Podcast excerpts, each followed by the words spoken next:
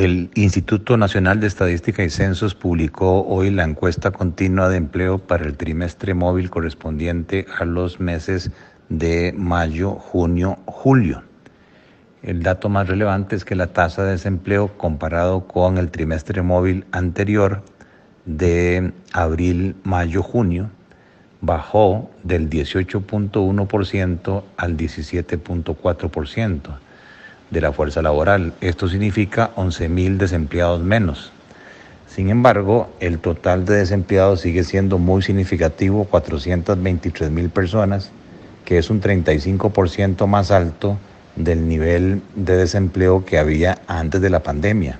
Es decir, que con la pandemia el desempleo subió en 109.000 personas eh, más. También se puede eh, observar que el desempleo sigue afectando más a las mujeres con una tasa del 23.9 y los hombres con una tasa del 13.2.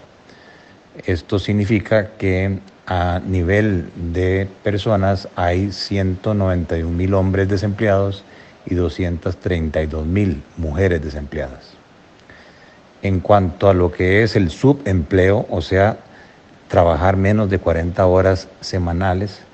Con respecto a la fuerza laboral, se observa que la tasa de subempleo subió relativamente 20 puntos base, de 12.6 del trimestre anterior a 12.8, de manera tal que si sumamos la tasa de desempleo y la tasa de subempleo, nos encontramos con 679 mil personas afectadas por problemas de ingresos laborales.